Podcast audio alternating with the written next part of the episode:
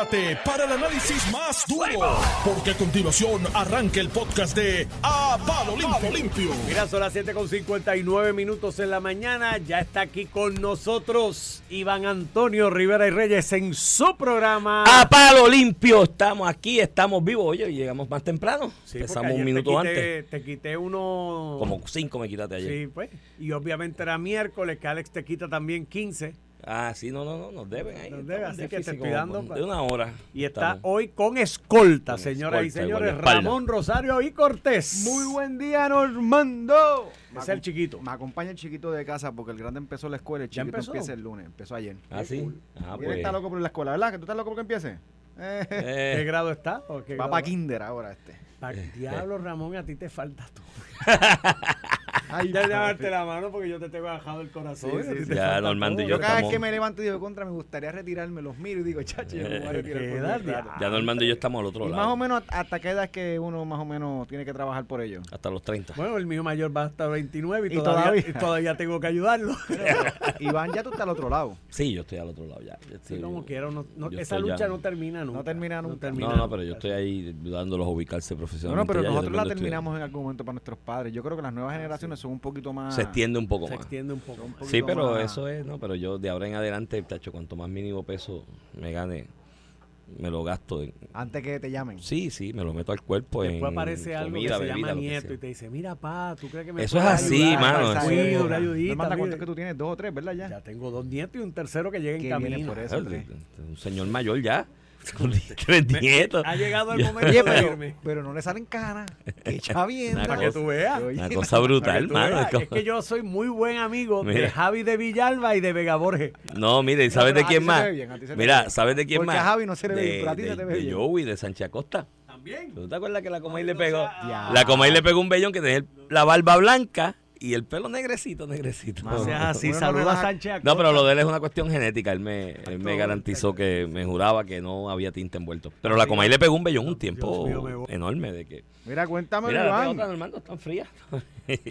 Ahí van, cuéntame. Mira, un montón de temas ocurriendo. Obviamente el tema de uno hoy sigue siendo el asunto del maltrato a los niños en Puerto Rico y todo esto que ha ocurrido con el prófugo. Ahora es prófugo. el- Este último incidente allá en. Ahí Alex de- Delgado subió en de las redes la, la imagen de la guagua. Sí. Aparentemente en una guagua roja, negra. Sí, pero ya después de tres o cuatro días, ¿cuánto llevas? Tres días. Prófugo, hay alguien ayudándolo y creo que en ese aspecto la, la entrevista que le hicieron al amigo abogado José Lozada, eh, el licenciado José Lozada es Eso es pertinente. delito también. Eso es delito, un delito de tercer grado, eh, creo que es tres a ocho años, si mal no recuerdo, no me falla la memoria, porque después de tres días alguien lo está ayudando, o sea, tú no puedes estar en Puerto Rico, Puerto Rico mide 100 por 35. Si alguien no te está ayudando a esconderte, es bien complicado, bien complicado esconderte de las autoridades, a menos que haya cogido un avión y se haya ido del país, ¿no? Eh, antes de que todo esto reluciera públicamente y hubiese alguna orden de arresto, o algún, eh, pues eh, debe estar alguien ayudándolo. Vuelvo y repito, si es que no ha levantado vuelo y se ha ido del país y pues eh, el tema sigue ahí, ¿no? Hay un planteamiento en el- cuanto a lo... Todo el mundo llama la atención este caso por la pedofilia, la agresión sexual y demás, pero eh, es medio complicado el tema porque no se limita a eso el maltrato infantil. En la época, y, y- y esto es otra cosa, estamos todos escandalizados por la cantidad de casos corridos, consecutivos, ¿no? En poco tiempo, de maltrato infantil que han salido a la luz pública y que se han discutido en los medios de comunicación formal. Pero aquí en maltrato infantil hay un detalle más grande, Ramón. Por cada uno que nos enteramos, debe haber como 10 que no nos enteramos porque los niños son personitas, víctimas de esas circunstancias y la amenaza, la, el que le metan miedo, el que le inculquen miedo respecto a hablar del maltrato que están sufriendo es- es poderoso en esa persona. Así que de cada vez que nos enteramos de uno es que hay 10 que no nos enteramos. A eso tú le sumas que venimos de un ciclo de encierro aquel de la pandemia del 2020, que lo que pasaba en esas casas se quedaba en esas casas. Así que es verdaderamente eh, eh, preocupante. Fíjate, Nos mandó entrevistó a una persona que, que, que es psicóloga, yo creo que ayer, que decía que lo- los casos de maltrato se elevan en Navidad y en verano porque los niños pierden contacto con la escuela, escuela. con, con los maestros, tú sabes que, que, que se encierran en el hogar y pues no hay mucha gente que se entere de lo que está pasando. Imagínate un año encerrado. Sí, sí, Ah. en las navidades es verdad, porque la escuela es donde de ordinario se detectan. Hay una pregunta retórica que lanzó ayer el doctor Iván González Cáncer, saludos a él, sé que nos escucha cuando tiene oportunidad, eh, y la tiró en las redes, creo que esta mañana Normando también habló al respecto con alguien aquí, eh, con un médico, ¿no? Hablando de la cuestión esta de genética, de insectos y demás, pero habló de este otro asunto. Niña, 13 años, llega a un hospital a dar a luz los protocolos. ¿no? Y entonces se habla de que no hay protocolos, sí hay, o sea, la ley 246 eh, de maltrato a menores, la protección de la niñez, le impone a las instituciones un deber de informar eh, cuando hay sospechas de, maltrato y tipifica, ¿no? Como en la variante de negligencias esas omisiones. Oye, una niña de 13 años embarazada en un hospital, lo menos que debe hacer el hospital es llamar al departamento de la Iván, familia. Iván, y, y a la policía, porque eso es un delito. Por eso, pero O sea, vamos, vamos a decir, vamos a decir que a lo Una- menos empieza Una niña em- embarazada a 13 años, se supone que no está embarazada. Hay una presunción de que alguien la agredió sexualmente. pero hay una presunción, no, hubo una agresión sexual. Porque independientemente consintió o no consintió, se llama violación técnica. Sí, porque tiene O menor sea, de edad. Es que el de caso de los 13 años, oye, a los 16, Sí, sí, 17 años, tienes puede ser- razón. Hubo No, el delito, no hay presunción. Hubo delito porque hubo no puede delito, consentir no bajo puede ninguna consentir. circunstancia. Claro, que puede ser razón. el noviecito el que no, no sí, sí, puede no, es consentir. menor de, de, de 16 años que y es el en mismo, Puerto Rico. el mismo caso que mismo. un poquito Johan Rodríguez Bebe trajo con el proyecto del aborto, que Ahí todo el hay mundo brincó. hay ciento y pico abortos que, ella refirió a todo el mundo justicia. brincó. Mm, Los abortos que se hicieron a menores de edad, de edad para consentir, ahí no hay un delito también tipificado. ¿Quién lo refirió? Se investigó, ¿sabes? Bueno, ya lo refirió ahora. Entonces nos quejamos, mira, nos quejamos de estos casos. Ah, no, que, que mira lo que pasó, qué atrocidad, que esa niña lleva dos años. Pero si esa niña fue a una clínica, Ya sea ya- de aborto o fue a un hospital a, a tener su verdad, su parto, este, ¿por qué nosotros no podemos promover que esto se atienda con celeridad? Y que en esa medida hay una obligación de, ya sea de la clínica o el hospital, de referir a las autoridades, porque ahí hay una punto, hay una violación. Sea el papá o el vecino o el tío o el... Ahí tienes que intervenir. Sí, hay una, eh, eh, ahí hubo unas omisiones y co- como y te repito, ese planteamiento retórico de esta niña de 13, ¿dónde están los protocolos? ¿Dónde está el Estado? ¿No? ¿Dónde está la institución hospitalaria que le dio el servicio a esa menor? Porque es que tenía que llamar, ¿no? Yo he tenido clientes que están en clínicas o servicios médicos que han detectado aparentes situaciones de maltrato a menor y me han llamado y me han dicho, mira, este, tengo esta situación aquí, yo llamo al departamento de la familia ahora, Pero ahora. protocolo funciona, ¿tú te acuerdas? De hecho, la, una, yo creo que fue en Cagua, el de la costillita rota, que de- después querían decir que era genético, no genético. Todavía ese caso yo creo que está, bueno, está, en por ahí. apelación. Pero creo. ese caso fue el, el propio, Sí, yo creo sí. que fue auxilio mutuo, el que cuando llegó acá dijeron, mira, ese, refirió. ese, ese, ese, ese menor tiene una, Tiene una, fra- una fractura. fractura en la costilla, lo refirió a las autoridades, investigaron y fue el departamento de familia que pudo intervenir. Aparte que también hay unos, di- unos discrímenes en Puerto Rico. Y aunque esto suena suene contradictorio, Ramón, porque sé que suena contradictorio al decirlo, pero no lo es. eh, y trataré de explicar por qué. En Puerto Rico hay unos discrímenes inconscientes. Y digo que suena contradictorio porque se supone que el discrimen es un acto intencional. Y, y por lo tanto no puede ser... eh, no puede ser eh, al margen de la intención, no puede ser por negligencia, ¿no? O omisión. Y ese, ese, ese, ese discrimen por, por omisión en Puerto Rico es el siguiente. Llega un padre, una madre, llega un adulto con un menor, ¿no? Eh, y hace, le da una explicación al personal que lo atiende sobre una, un cuento de qué fue lo que pasó para eludir de alguna manera responsabilidad, ¿no? Y dar una justificación de por qué ese menor está herido eh, en el hospital. Y si es una persona que más o menos se ve bien físicamente, se ve una pareja, si es el caso de la pareja, pues más o menos que no tiene problemas, que no da signos de adicción u otro tipo de problemas, pues dicen, ay bendito, sí fue que el nene se cayó, ¿me entiendes? Eh, cuando llega la pareja o llega la madre o el padre que tiene otros signos eh, de pobreza, de, de rasgos de lo que es evidentemente una, una desigualdad social, ahí levantan unas banderas y dicen, "Mm, ¿sabe Dios lo que pasó ahí? Te pongo el ejemplo que esto pasó en un periodo de un mes.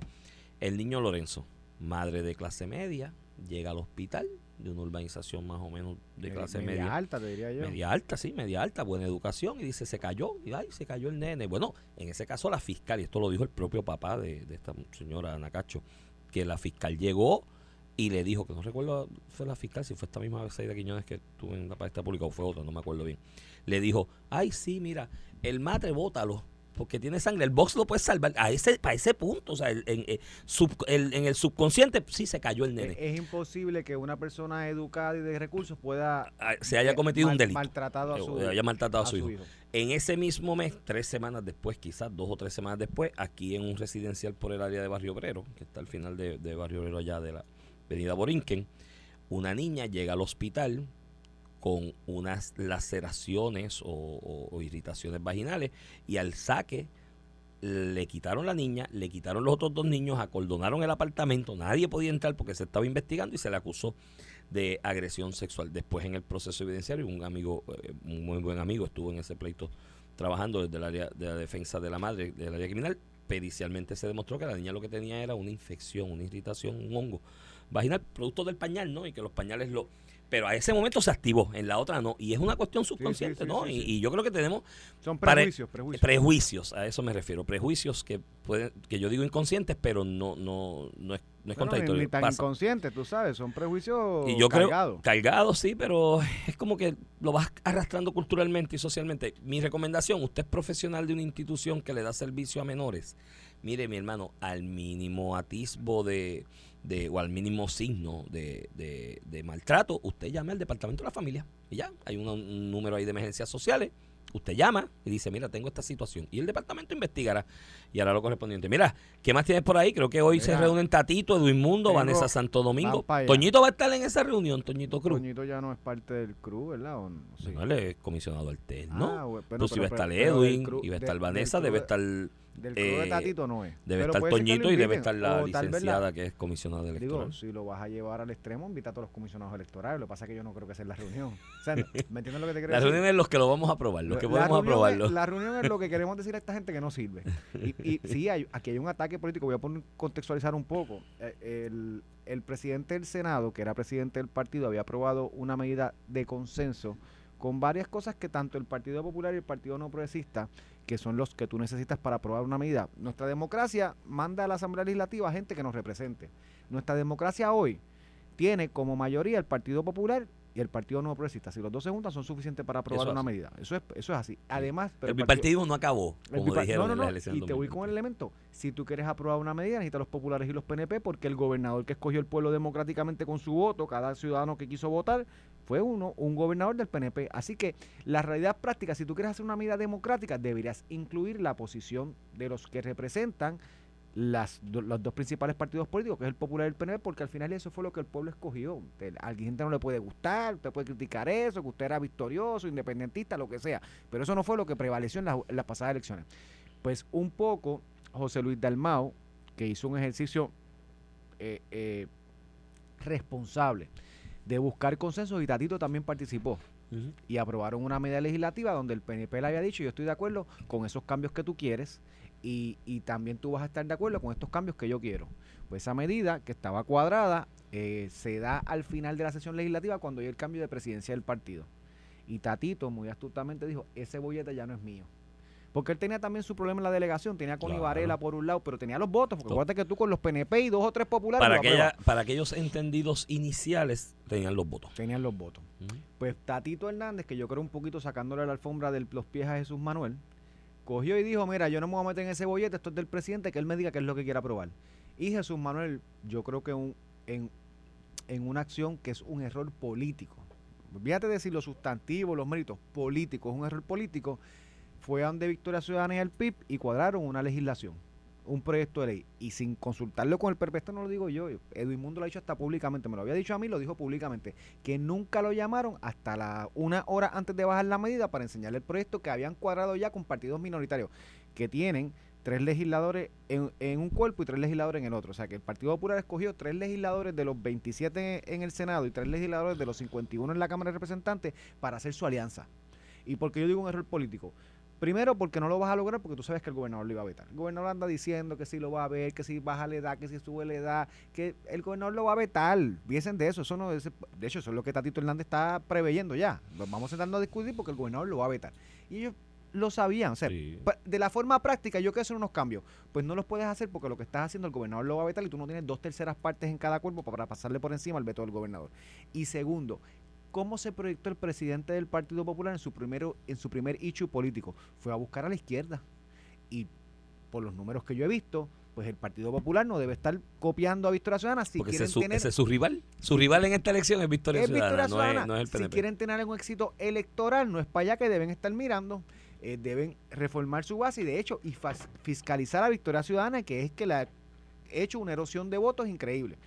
Pues en ese contexto aprobaron una medida legislativa eh, que acordaron con Victoria Ciudadana y el PIB y el gobernador la tiene, que creo que se vence hoy. Si no es un veto de bolsillo, un veto de bolsillo es cuando no está en sesión legislativa la, la legislatura, como ahora, que ellos empiezan más adelante, pero ahora no están en sesión legislativa. Si tú mandas un proyecto de ley, el gobernador tiene 30 días para firmarlo o vetarlo. Si está en sesión son 10 días y si no lo firma se convierte en ley. Pero si no está en sesión, si no lo firma, se convierte en un veto de bolsillo. Es como si lo hubiera vetado, o sea que lo rechazó. Y eso es lo que va a pasar. Sí, ¿Y por sí. qué un veto de bolsillo? Porque no puede haber reconsideración, no pueden pasar de dos terceras partes, además que no tienen los votos. Pero anyway, el gobernador le dará un veto de bolsillo, eh, eh, si no hoy, estos días. Eso ya está leído. Eso ya está leído. Y Tatito Hernández, antes que pase el término, antes que el, que el gobernador lo vete, porque aquí también está la otra mala fe, empieza a hablar de que yo me voy a sentar con el PNP y yo voy a cuadrar algo. Yo me voy a encargar de eso por- ahora. mira, le di break a este. Le di break a este y no, pues, ni para eso sirve. O sea, básicamente ese fue el mensaje que él está mandando. Eh, ah, Hoy dijo en una entrevista, y yo le tengo mucho respeto a Jesús Manuel, precisamente estamos en sintonía. Como él no pudo, pues yo voy a tratar ahora. O sea, lo que este no pudo hacer, yo lo, voy a hacer. Que es unas enmiendas a la, a la ley electoral que nos permitan lograr consensos que al final del día se implementen. Porque tú pudiste haber aprobado el Día de las Madres, pero, si, el gobernador no, te lo firmar, firma, pues nada, va a pasar nada de eso.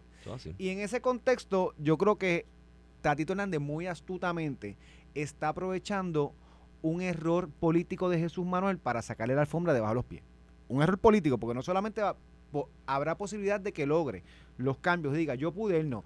Segundo, ¿con quién se está aliando Hernández la y a quién le está tirando? Con la izquierda. Le está tirando a la izquierda y Sí. Tatito Hernández vino y bu- busca el estoy PNP. diciendo, este se alió con la izquierda. Ahí que voy. son nuestros enemigos. Con el junte diabólico. y demoníaco. demoníaco, no el soy yo. Sí. Tatito Hernández fue el que puso lo de que estos dos son el junte demoníaco. Bueno, porque Y él si tiene Jesús- olfato. Y si Jesús, Ujú. claro que tiene olfato. Y números también, porque yo los he visto. Yo he visto números.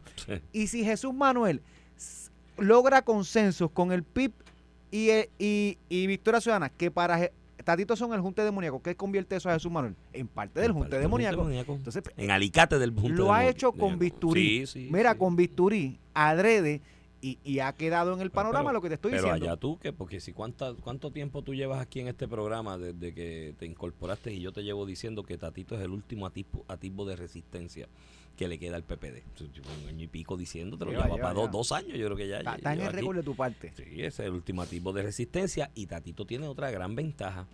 Y ojo con lo que va a pasar en Dorado. Yo- Tenemos una apuesta ahí tú y yo. Sí, tenemos una puestita ahí tú y yo. Eh, Tatito tiene otra gran ventaja. Tatito es el dirigente político o actor político partidista en Puerto Rico más menospreciado por las oposiciones que tiene, tanto internas en el PPD como externas. Y lo menosprecian y lo menosprecian y se ríen y hacen chistes de él. ah, Tatito.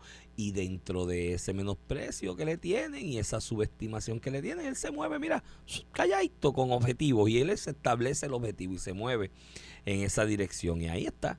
Está a punto de. Y, ah, y lo dijo así: él dijo esto es para reunirnos hoy a ver si hay break de hacer algo o si vamos a perder el tiempo.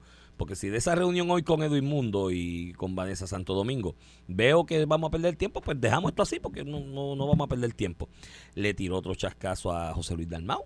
Le dijo, este es el bebé de él para todos los efectos porque esto incluye lo que se va a negociar, lo que él ya había aprobado y él había No, promovido como lo- presidente del lo está partido a través lo está de en Jorge. Colbert, que era el secretario Lo está alterno. en el, y, lo está metiendo en y el lo bote. en. Y tú no te puedes oponer porque esto es Porque tuyo. esto es lo tuyo. Y aquí hay unos cinco puntos. Dice, hay siete, pero hay cinco que hay consenso. Vamos a negociar los otros dos. ¿No? Este, y pues, al final del camino, si en las próximas dos semanas se presenta eso y se aprueba, Tatito es el último atisbo Mira, de- hay una resistencia al PPD. que Porque él, él- él- él estableció algo que es cierto, y esto en política hay que estar. Tú puedes tener la mejor idea del mundo, pero si de verdad tú tienes un objetivo preciso, tiene que ser un objetivo realizable. O sea, no puedes tener ideas eh, platónicas de que no las vas a te, te alcanzar. voy a dar unos sabes. puntos, te voy a dar unos puntos. Primero, el punto de aumentar el horario, el horario de votación, nadie está en desacuerdo de eso. Eso tiene que ver con el PNP, el Partido Popular. Eso es darle más oportunidad a la gente que vote en un, en un, en un espacio de tiempo. Este, ese, o sea, no veo cómo es posible que tú te pongas, además de que para operar las, el presupuesto que tienes para las máquinas de votar, tienes que extender el horario, porque si no tienes que traer más máquinas que no tienes en presupuesto. O sea, entonces, co- ¿cómo, ¿cómo yo me opongo a ese punto crítico? Y vamos a enmendar más que ese sin meter lo demás. Ahora, Tatito trajo uno, que es que los destaques en el año de elecciones se den una puñalada a sin alguien. limitación, sin limitación ni discreción. O sea que mañana yo me puedo llevar del Departamento de Justicia, si yo Partido Popular, si fuera A 10 Partido Popular, fiscales. no, a 10 no. A los 60 fiscales del Partido Popular. Y nadie se puede oponer. O sea, yo digo, coño, tatito, no, no, no, no jale tanto, Ahí, pues, caballo. ahí, ahí, el punto medio es buscarle un número, un Oye, por ciento, un por ciento. Pues, pues, sí, un- una cantidad de emplazamientos. o un lenguaje de que no afecte, algo esencial. Que que Mira, el, el código los lenguajes esenciales siempre son tan ambiguos que... Ah, No, un lenguaje de que no afecte una operación esencial, pero esencial se supone que son todos. pero al final del día, eso, es- yo creo que eso es más o menos lo que tiene ahora Sí, los destaques. sí. Y, pero le das discreción al jefe de agencia, decirle no. Pero, cuan- y yo y puedo entender lo que Sí, el es punto Partido dice, porque si tú dice, del otro "Ah, partido me lo bloqueas. el PNP, el PNP tiene todos los destaques que yo quiera, a mí Y me yo lo van a no, bloquear. eso es verdad. Lo entiendo, pero no puede ser todo sin limitación. no puede ser todo. ¿sabes? Ponle, ponle unos topes numéricos, algo Y, objetivo. y en año de elecciones estoy seguro que todos los empleados se van a querer ir. Nadie se va a quedar en la agencia. no te creas. no Llegamos a una agencia que ya Mira, está ahí como Ramón, el viejo este. Mira, como están las cosas en el PPD y el sentir y el sentimiento de militantes del PPD, eh, yo sé que hay un montón de empleados populares en agencias que si el partido lo piden en destaque dicen no, yo no quiero. Dicen, eso, Mira, necesito en aquí". destaque en la comisión y te dicen no, no, no, no, no, tranquilo. tengo Digo, mucho y- trabajo, Y, y estoy enfermo. yo he visto empleados en destaque en el año de elección. Tal vez al principio no tan difícil, pero para octubre, noviembre, trabajan diciembre después del escrutinio. Hay una, no, bueno, hay, Hay una enmienda que hay una enmienda de que no se que den no- vacaciones en la comisión porque el, el después PPD de la eh, elección. Sí, pero son charrascazos el que estaba de comisionado. ¿Quién estaba de comisionado antes? Fue Toñito que estaba antes. Sí, para el elección, al final sí, fue Toñito. de que no se den vacaciones en la comisión porque a los empleados después del ¿Y escrutinio. quién porque autoriza esas vacaciones? el El comisionado, comisionado. por eso eso fue un charrascazo Por eso, ahí. pero, pero prohibir las vacaciones. el planteamiento es que el PPD se quedó sin funcionarios para el escrutinio. Porque después de la elección uno dice, bueno, yo trabajo hasta la elección, pero después de la elección vete para Hawái. Sí, Pero, no, después de la elección, después de la elección viene un escrutinio que dura hasta Eh. diciembre. Algunos, en algunas ocasiones. Lo, lo que te quiero decir es que eh, la, la respuesta a eso no es prohibir las vacaciones después de la elección. Lo que, lo que él debería promover es un comisionado electoral con sentido, sentido común, común. que después de la elección no dé. ¿Usted, usted coge vacaciones? En febrero después del año, después de las elecciones. Eh, mira, en, lo- en los tres minutos que nos quedan tenemos que mencionar el lamentable asesinato del candidato de centro derecha presidencial en Ecuador, eh, Fernando Villavicencio, eh, en algo que llama, llama la atención y esto puede abrir una madeja de, de información y de imputaciones que puede impactar el balance político en todo Sudamérica en los próximos meses. Eh, ayer, este, este señor, que era sindicalista, estuvo en lo que era el petróleo de Ecuador, no recuerdo cómo se llama la compañía exactamente. También fue reportero y era critiquista, periodista. crítico de lo de Eduardo de Correa. De, de Bueno, en, de la en- la transición de su vida, porque él fue incluso diputado por una, una alianza que junto un partido socialista y uno de centro. Poco a poco fue evolucionando en su pensamiento y era catalogado como el candidato de centro derecha en estas elecciones presidenciales que se avencian aproximadamente en dos semanas en Ecuador. Estaba segundo en esa elección. Creo que allá hay segunda vuelta, si mal no recuerdo. Eh, el eh, riesgo de que perdiera la izquierda era Era evidente. era el riesgo era con él. Era con él, era con él que podían perder. Eh, hay una candidata que es la candidata de Correa, De que Correa Correa. está saliendo con él. Correa lo están buscando en Ecuador para procesarlo criminalmente, pero sigue saliendo en fotos y videos con ella y demás. Luisa González. Eh, y ella es la candidata de derecha y él está segundo. eh, algunas encuestas lo ponían más abierto, otros más cerrado, pero segundo, en fin, y si hay segundas vueltas y demás, pues puedes hacer alianza con otros sectores y poder ser presidente. Eh, una persona muy reputada porque muchos de los escándalos de corrupción grandes de Ecuador los abrió los destapó él como periodista, incluyendo el de Obredec y la, el brazo de Obredec hace, en, hace una en semana Ecuador y- había referido uno del Departamento de Justicia con narcotráfico.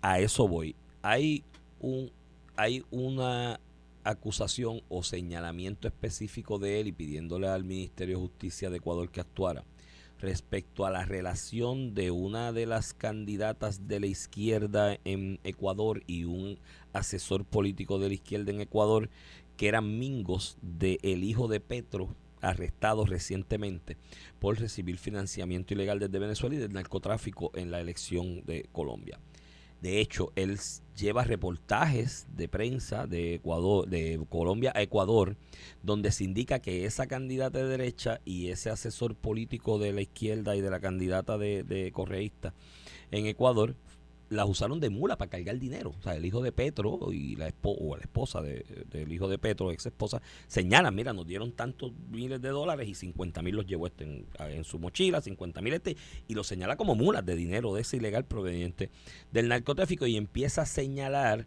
la relación del narcotráfico en Ecuador con eh, la izquierda y la candidata de- de- del grupo de Correa en Ecuador ya lo habían amenazado. Hay un video muy elocuente que he visto por ahí que han puesto mucho en las redes, donde él dice, mira, me, me han dicho que ande con chaleco a prueba de balas, mi chaleco a prueba de balas son ustedes, el pueblo y Vi- demás. Vi, ese video. Y entonces ese está-.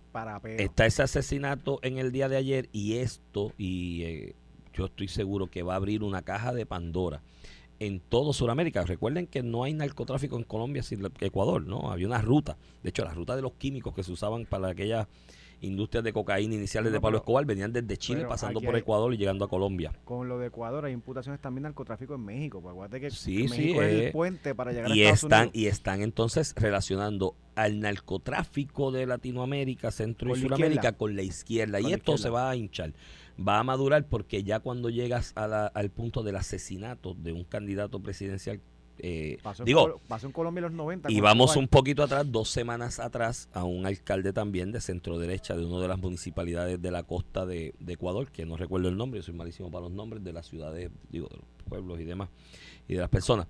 Este alcalde hace dos semanas lo asesinaron también y se, se imputa a acciones del narcotráfico.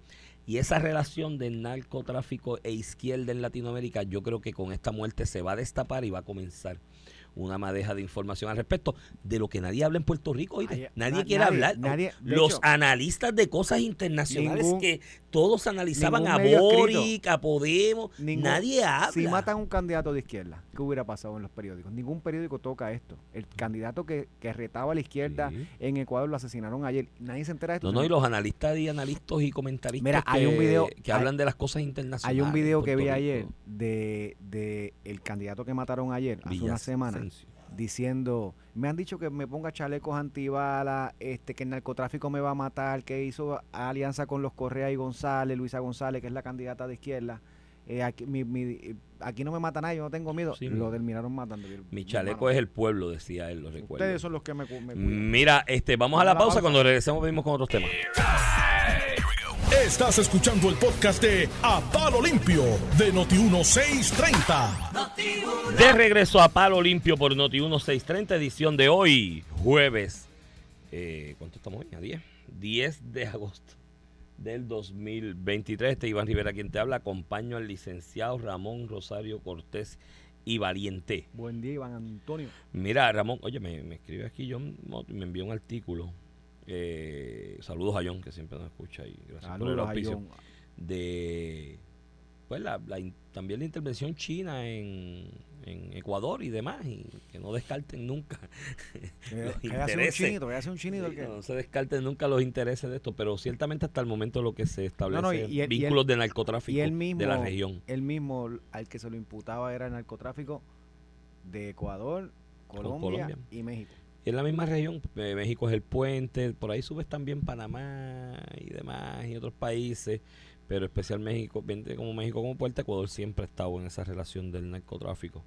En el asunto de Colombia, de eso venía de Chile, porque los químicos originalmente subieron desde Chile, los que crean toda esta cuestión de la euforia con la cocaína en aquella, época de, los de, los de los De 80, los 80, 90. y demás, eh, y eso pues está ahí todo el tiempo Mira. latente. Iván, ayer se nos había quedado un tema que quería discutir, esto del, del asunto del representante De Cheito Madera. José Rivera. Sí, amigo. José Cheito Rivera Madera. Cheito Rivera Madera, sí. Rivera Madera. Eh, Este, que él es representante en el oeste, ¿verdad? Guayanilla, sur, sur, Peñuela.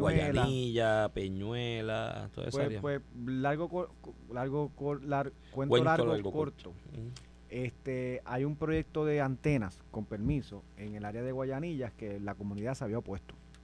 Tenía permiso, eh, va el representante, que se habían hecho vistas públicas, va el representante y en una de las protestas él entra e interviene con pues, con la construcción, con los camiones que tienen que entrar para bregar con el proyecto de la antena, de montar la antena de telecomunicaciones, que la comunidad se estaba poniendo. De hecho, gracias a esa antena es que todos nosotros nos escuchamos, tenemos teléfono, ¿verdad? Pues de eso se trata. Es bien importante esa Y mira, comunicación y, inalámbrica. Entonces lo han tratado de hacer como una cuestión de, de clases, ¿verdad? Y perdóname, las antenas están en todo Puerto Rico, en todas las comunidades. Alta, vaya a Montelledra, vaya a Doctor Rimal. donde en Guaynabo. donde tú vives, Ahí- ahí voy, ahí voy, donde yo vivo un sector pobre y hay y una antena hay allí un al lado. montón de antenas. Bueno, hay un montón, allí. hay una bien cerca de él. Este, y en ese sentido, pues, pues es lo que nos da un poco de, de las comunicaciones, ¿verdad? Pero, y es usted es borrero, que es independentista, by the way, que empezó, el que siempre está en Peñol, en Guayanilla, Ah, porque va a correr de nuevo, va a correr pero, nuevamente. pero él siempre ha hecho estas manifestaciones paralizando, lo hizo con las cenizas en algún momento. Sí, Anyway, sí, porque ese es su leverage político. Ese es su leverage en la área. su- pues nuevamente viene el viene el Partido Popular a hacerle eco a la agenda de izquierda, que es lo que yo digo, yo no, yo que ellos hagan lo que quieran a nivel político, yo tampoco es como que los respaldo, pero pues Bueno, creo que tienen a nivel de números y lo tiene- que mira, tienen derecho, derecho a. pero lo hacen como estrategia política. política sin haber visto un número de lo que el Partido Popular debería estar mirando y por qué está perdiendo los votos. Ah, pero ya, nada, ya, sí, sí. Que sigan haciendo lo que quieran. Ya. Pero entonces va Cheito Rivera Madera, el representante, obviamente su electorado, por eso hizo vistas, es que le preocupa a la comunidad. Fíjate que hasta yo no tengo problema, ese es su trabajo político y gubernamental como representante del área. Pero entonces decide que va a intervenir, se va a unir a lo que siempre ha hecho Borrero, que es el del Partido Independiente, y se une a paralizar la obra o la continuación de la obra, impidiendo, se paró impidiendo que los camiones pasaran. Y yo lo que digo es, mira, a través de los años, de hecho en los 60 esto era Martin Luther King lo hacía toda la semana, tú hacías una medida de protesta consciente que te iban a aplicar un delito. Y Martin Luther King cuando llegaba la policía, ahí están los videos, esos son clásicos, ponía las manos, se lo llevaban y, con, pues, y lo acusaban y cogía la fianza y lo que fuera. Igual aquí pasó en Vieques con Rubén Berrío. Tan pronto llegaba la, la- los federales, pues allí se de esto, me llevan, me acusa. Hubo gente que también estuvo hasta presa en ese proceso de Vieques. muchísimos. Muchísimo. Ujú. Eh, lo hizo hasta Norma Bulgo, del PNP.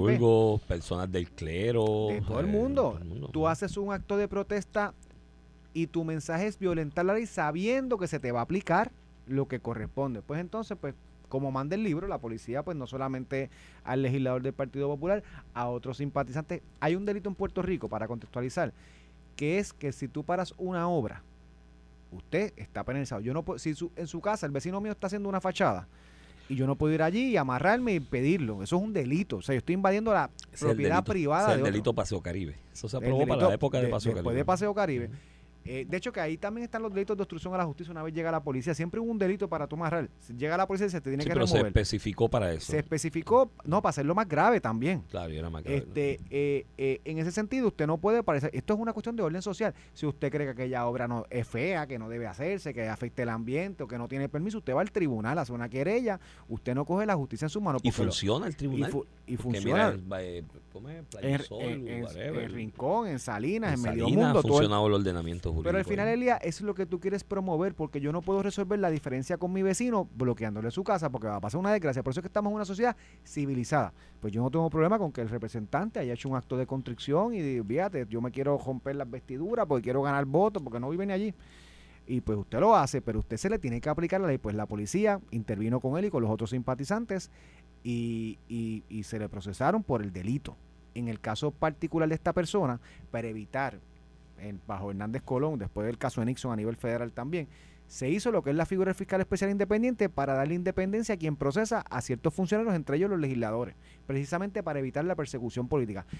Yo puedo acusar al que sea Departamento de Justicia, pero en relación al representante del Partido Popular tengo que referirlo al fiscal especial independiente que no está sujeto al nombramiento o remoción del gobernador. Eso para darle independencia. Y el Departamento de Justicia correctamente evaluó y dijo, mira, aquí yo entiendo que hay causa para designar un FEI, eso es lo que le recomienda el fiscal especial independiente, que no tiene que ver nada con el Ejecutivo. De hecho, quien lo nombra y lo confirma son otros gobernadores y otras asambleas legislativas que no es en los que están hoy, que no es el gobernador Pedro Pierluisi ni los cuerpos legislativos con su composición actual. Pues de momento yo hubo una conferencia de prensa ayer. Primero, Rivera Madera empezó criticando la acción, pero si la acción la hiciste tú, y digo, cuando tú hablas de protestas de este índole, tú asumes que, van viene- a, que se te va a van- tener unas consecuencias. pues no es un lloriqueo de que esto es persecución política. Y ayer Ujú. una conferencia de prensa tanto de Tatito Hernández como del presidente del Partido eh, Popular Jesús Manuel criticando el acto de persecución. Primero que el que lo va a acusar no es el Departamento de Justicia Pierluisi, ellos refirieron para que investigara otro cuerpo ajeno. Es el fiscal especial independiente que nada tiene que ver con Pedro Pierluisi. Y segundo, pareciera que, un, que, que pareciera que lo que están defendiendo es que una persona, si es legislador del Partido Popular, no debe ser acusado aunque cometa un delito. Ayer hablaron hasta de función legislativa. Como si yo pudiera en mi función legislativa, estoy en contra de esta persona y la mato. Eh, no me puedes acusar de asesinato porque yo estoy en mi función legislativa. Es que estoy pues, rompiendo el colonialismo o qué Eso sé de, yo. la, eso de la función legislativa se lo inventaron para la época de Vieques con Rubén Berríos para que siguiera cobrando, pero no era para que no lo arrestaran, era una Es cuestión para que siguiera cobrando en, mientras estaba en, en su mi protesta. función legislativa, ¿yo puedo salir y matar a alguien que creo que está haciendo un mal para la sociedad? No, sigue siendo asesinato. Y porque sea el eh, legislador del Partido Popular, no tiene una inmunidad particular. De hecho, es que no lo va a acusar ni la administración del PNP, lo va a acusar, el, si lo acusa, ¿verdad? Después de la investigación es el fiscal especial independiente. Pero lo que yo voy es, si tú entiendes que está mal que yo penalice a quien paraliza una obra con, porque se tome la justicia en las manos, a legisla y elimine ese delito del Código Penal, pero mientras esté ese delito en el Código Penal, que lo aprobaron nuestros legisladores y lo firmó nuestros gobernadores, hay que aplicarlo y no puede ser porque sea, del Partido Popular, yo llamo a la FAU, no, no, no, es que esto es persecución, persecución política, persecución, política, nada. El que tomó la decisión de ir allí para paralizar la obra fue el legislador, más nadie. Yo, primero, para el Cavia, yo conozco a Cheito Rivera Madera desde los tiempos de Proela, eh, fue militante de Proela, eh, siempre ha estado ahí en el Partido Popular, ha, ha habido otros intentos de... Es soberanista, es soberanista. En aquel momento sí, no sé, porque acuérdate que la gente Cambia, cambia, con el tiempo, yo te puedo mencionar algunos de aquella época que ahora son los más derechos, Colbert era soberanista, Jorge pero de Colbert. los fuertes. Y ahora es, pues, olvídate. él, su papá, sus hermanos, pero y ahora pues no, este, Eso así pasa, que en aquel momento sí lo conozco, siempre alrededor del Partido Popular hizo sus intentos de incursionar como candidato, ¿no? Ya en la política activa desde aquella época, algunos intentos se quedaron en ocultar y exploración, otros creo que no fueron positivos y ahora finalmente se hizo legislador. Creo que ha sido un legislador con bastante presencia, ¿sabe? Eh, de estos del área azul. Para ser del área, que Para lo- del- los legisladores de distrito no tienen ese reconocimiento. Él ha tenido mucha presencia en muchos hechos importantes a nivel eh, del país completo que le dan una relevancia y le dan un destaque en su aspiración de salir reelecto, porque es el propósito de todo el- electo por primera vez. Y dentro de eso, pues quizás quiso estirar el chicle un poquito más y entró en este acto de desobediencia civil con derecho a hacerlo.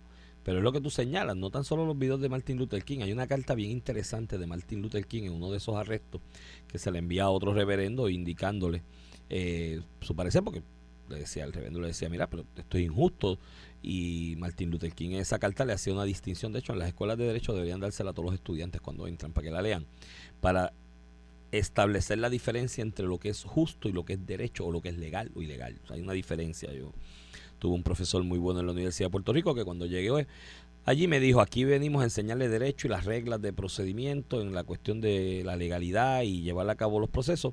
Si usted lo que viene aquí en búsqueda de justicia, cruce la avenida Ponce León y vaya al seminario evangélico que está al frente y allí puede encontrar una ¿Quién fue noción de profesor? justicia. ¿Quién era ese profesor? Eh, no, me lo voy a No reservar. Pero diga así, si es justicia, cruce la calle y vaya al seminario evangélico. Eh, pero es así, es una realidad. Y Martin Luther King en esas cartas hacía la distinción entre lo que era derecho y lo que era justo. Y él decía, no, no, no, no, no, espérate. A este amigo reverendo, pues dice, mira, tú estás injustamente, vamos a hacer un movimiento para ir a liberarte allí, tumbamos la oficina del sheriff y te sacamos. Y él decía, no, no, no, no, esto tiene que pasar y yo tengo que enfrentar el proceso. Porque yo estoy precisamente haciendo desobediencia civil porque creo que la ley y el ordenamiento es injusto. Y como es injusto, lo tengo que retar así. La única manera de retarlo es asumiendo las consecuencias para que todo el mundo vea lo injusto que es. Entonces, dicho eso, Tatito, según le reconozco que es el último atisbo de resistencia del PPD y su capacidad, ayer cometió un foul. Está, está defendiendo a su, a su pollito, sí, tú sabes. pero entonces, tú sabes el problema con eso, Ramón, que en las expresiones que hizo ayer, va a haber hoy un montón de gente diciendo que está igualito que el Historia Ciudadana con Mariana Nogales. Y el PPD está en una coyuntura histórica crítica que tiene que hacer todo lo posible para diferenciarse de Victoria Ciudadana y no parecerse a ellos. Fíjate, tiene que crear un contraste para buscar eh, votos y tratar de evitar que siga ese, ese grupo de izquierda adelantándole camino en el apoyo electoral en el país. Y yo creo que la expresión correcta era, mira, la ley injusta, de hecho, vamos a buscar enmendarla. Hay un principio de favorabilidad de la ley penal, que si la ley después es más beneficiosa, pues le, le aplicaría. Pero el representante, y qué bueno, y mi llamado al FEI es que haga esta investigación de manera independiente, como es el propósito de la oficina, sin carga ni tara política. En cuanto a ese delito en específico, yo recuerdo para allá para el 2011. De hecho, yo creo que Normando era el que organizaba ese panel en otra emisora que yo participaba. No sé si era cuando Normando votó de los paneles, participaba en muchos allí. Eso fue la ley de, de, Paseo Caribe.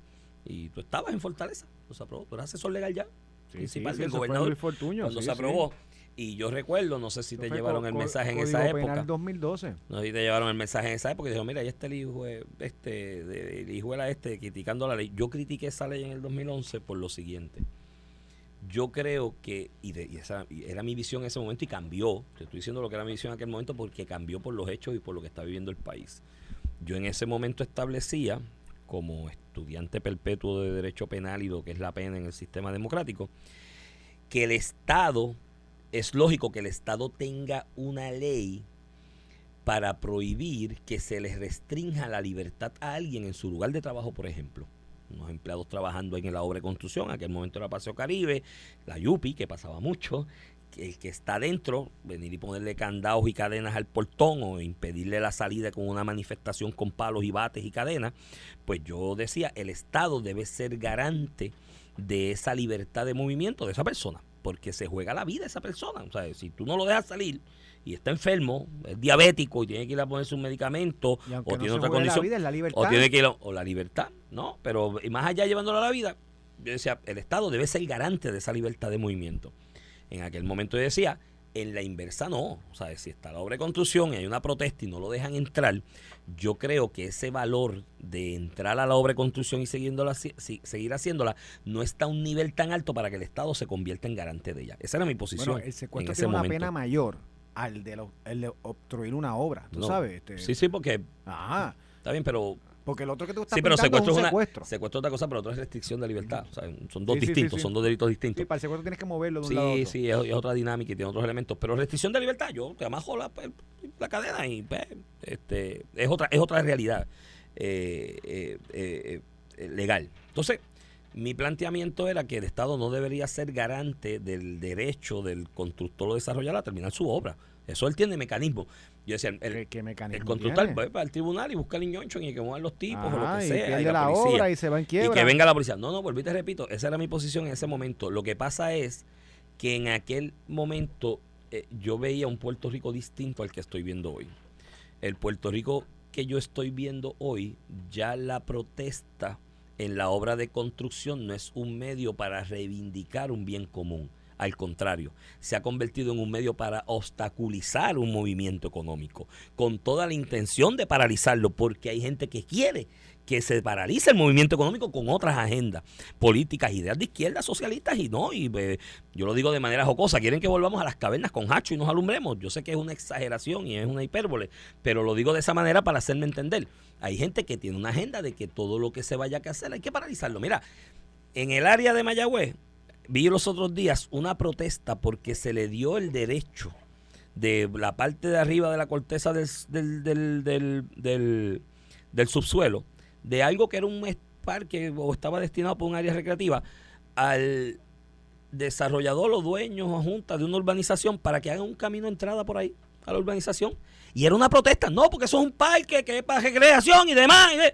¿Qué diablo tiene de incompatible tirarle una capita hebrea por ahí y en los restos del terreno hacer un parque recreativo. No es incompatible, es completamente compatible, pero hay que paralizarlo. De hecho, le mete chavo. Es como lo que, oye. Claro, el, detrás de Ciudadela. El, dicho de Ciudadela y Julia Keller, eso era un terreno baldío. que le hace alegación por una conspiración enorme que era que le dieron un apartamento un peso de alquiler como quid pro quo por darle un canto a una escuela al desarrollador de aquello, por un parque que hay allá que es de todo el mundo. después se volvió la crítica porque estábamos haciendo eso, porque es un terreno baldío. Chicos, pero primero, y, y, qué bueno que mencionan, porque otro día está Julia que le dieron un contrato ahí a una organización educativa privada, una ONG, y todo el mundo no tiene derecho a ganarse la vida, la, rubia esta, ¿no? La, rehabilitación aplica para algunos. No, no, ya cumplió, y de hecho la alegación la hizo porque yo me imagino que ah, se quedó y pelada. no puede trabajar en Puerto Rico ni en otra parte del mundo. No, no, no. Condenamos a Delaware porque una organización le Mira de lo que está haciendo. Si, ellos, ya, ellos saben, eso es público, ellos saben lo que ella enfrentó. En el comunicado de prensa lo atiende. Y, lo controla y lo contrataron. Y, y, vaya a eso rápido, porque Julia Quérez, eso que hicieron con Julia el de alquilarle el apartamento un peso, eso se hace todos los días en este país. Desarrolladores, tiene un buen apartamento, buen precio, 200, 300 mil pesos, tiene un potencial comprador para él que tiene las cualificaciones, el ingreso y el crédito, le- para que no se vaya para otro lado, le dice, te voy a alquilar por un peso por dos o tres meses a lo que hace el trámite del financiamiento. Y eso se hace todos los días. Y, sin contar si es una persona importante en la empresa privada o pública. Exacto, pero bueno, pero más allá de posible, se hace todos los días con privado y gente que nadie conoce. No te vayas, que este es un gallo bueno, déjalo ahí por un peso, dos o tres meses a lo que hace el financiamiento. Y el canto escuela, porque yo recuerdo aquí periodistas desgajándose las vestiduras, pues, A Padre periodistas Rufo, de la guerra, ¿no? Padre Rufo. sí, la que está ahí en la calle del parque. ¡Ah! Le están dando el patrimonio a nuestros niños. ¿Tú sabes lo que le estaban cediendo? Que además lo cedía a edificios públicos, no era educación, eso es edificios Edificios públicos. es una esquinita que hay ahí, en ese ángulo de la escuela, colindando con la calle que pasa por detrás de Ciudadela y conecta con la del parque, que no tiene utilidad alguna, más allá de los nenes esconderse a grajearse. Ese pedazo iba a ser una extensión de un parque que lo van a usar todos los nenes de la escuela. Mira hasta dónde llega la estupidez en este país. Cierro el Ah, que paréntesis lo van a utilizar los nenes de la escuela y que el gobierno no va a poner un bellón. es privado para beneficio del público. Pero nada, la estupidez en, en la isleña, qué sé yo, pero cierro el paréntesis, Julia, que pues tenía que sacármelo del pecho, me acordé de eso el otro día. Ahora no tiene derecho a trabajar. By the way, paréntesis también. Ni en este mundo ni en el próximo. Mira, paréntesis también para que se desgarren más las vestiduras y griten y tiren cosas en la oficina. Para mí, en los últimos 20 años, la mejor secretaria de educación que ha pasado por Puerto Rico es Julia Keller. ¿sabes? Iván, Iván. Pero por mucho. Iván, y ahora le cayó la ¿Sabe? macacoa por la acusación, pero lo mismo decían Rafael Román, el secretario Alejandro García Padilla, García Padilla, Vila María, hasta Jay, todo el mundo, Jay Fonseca, todo el mundo era Julia Para Keller mí, lo más Julia Keller es la persona en los últimos 20 hizo muchos años. cambios. Te Cometió- puedo sacar. come- cometió muchos errores, pero hizo grandes cambios que nadie se atrevía. no, y había gente molesta de todos lados, incluyendo PNP, porque no, estaba en la politiquería. Tenía su. Muchos empleados administrativos de carrera del PNP la querían matar Por porque eso, porque estaba vino a hacer cambiando- cambio. estaba y cambiando la cambiar, estructura. Y tenía el diagnóstico del Beleco, tenía la, la, la, la- la fórmula y tenía el conocimiento. Y yo, pues, para mí, pues, era, Y fue la mejor secretaria que pasó mucho Y tiempo. como buscaba consenso con Popular, ella tenía a Rafael Román metida allí. Pues claro, porque la tipa estaba mirando el big picture más allá de la finquita, ¿me entiendes? Y qué bueno. Y estaba reconociendo que aquello estaba mal y había que cambiarlo. Dije eso, mira, dije que Julia Keller para mí ha sido la mejor secretaria de educación que ha habido en los últimos 20 años. Ahora me pueden quemar y se me pueden mentar la madre y todo eso, pero lo sostengo. Y es así. Y el delito era filfa. Ella hizo alegación porque se quedó sin chavo. Mi hermano, vete a un juicio en la federal y gasta un millón de pesos para esa, para porquería de, de imputación, ¿me entiendes? Eh, seis meses, un millón de pesos, seis meses, un millón. Estoy pelado. Eh, mi hermano, tú sabes. Eh, cierro eso. Ahora, dicho eso, y cuál es mi cambio de posición en cuanto a ese delito, porque la realidad es que ya hemos llegado en Puerto Rico a un abuso de ese instrumento y herramienta de la protesta cuando hay una obra de construcción que ya no es para reivindicar derechos, ya es para obstaculizar. Y creo que estamos cruzando un umbral muy peligroso en Puerto Rico, donde a toda costa se quiere detener el desarrollo económico por ideas e ideologías políticas, y ahora yo reivindico el delito, y creo que debe estar ahí. Al legislador, si no le gusta, que lo cambie. Pero Tatito, consejo al mismo Cheito Rivera Madera, que por lo que te reconozco, ha sido muy buen legislador y te lo tengo que reconocer, me ha sorprendido positivamente.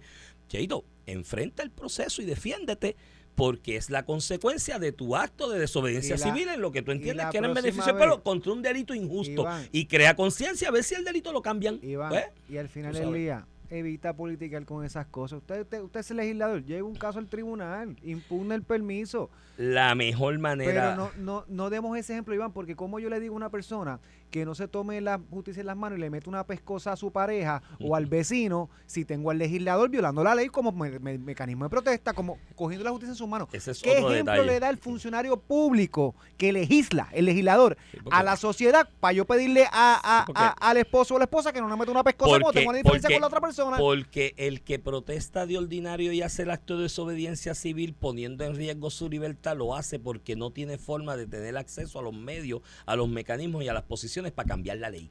Y como no tienes acceso en igualdad de condiciones, la desobediencia civil es la alternativa. El legislador ya tuvo acceso, está allí. ¿Me entiendes? Bueno, con eso terminamos. nos escuchamos no se mañana. que viene sin miedo. Esto fue el podcast de A, A- Palo Limpio de Noti1630. Dale play a tu podcast favorito a través de Apple Podcasts, Spotify, Google Podcasts, Stitcher y notiuno.com.